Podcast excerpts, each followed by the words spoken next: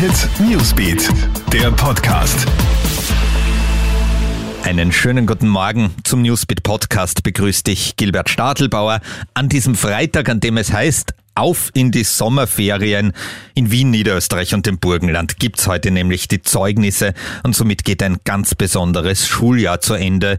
Lockdowns, Distance Learning, Maskenpflicht im Unterricht und vieles mehr haben Schülern, Eltern und Lehrern wirklich einiges abverlangt.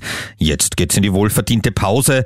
Die Lehrergewerkschaft hofft, dass das nächste Schuljahr normaler wird, wenn auch Corona natürlich noch eine Rolle spielen wird.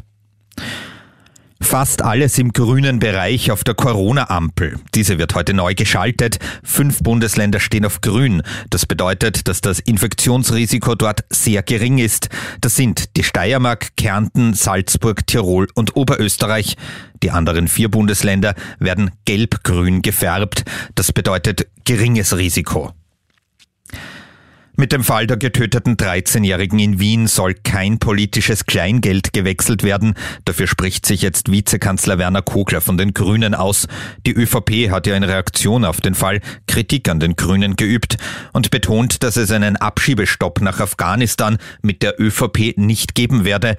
Kogler erinnert daran, dass die dafür zuständige grüne Justizministerin Alma Sadic einen solchen auch nie gefordert habe. Den Fall bezeichnet er als grausame Tat, für die die Täter mit allen Mitteln des Rechtsstaates verfolgt und verurteilt gehören.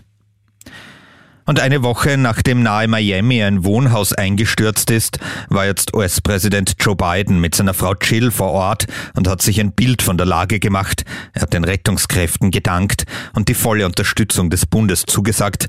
Mittlerweile wurden 18 Tote aus den Trümmern geborgen. Mehr als 100 Menschen gelten noch als vermisst.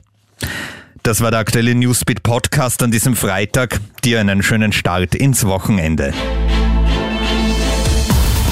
Hit Newsbeat, der Podcast.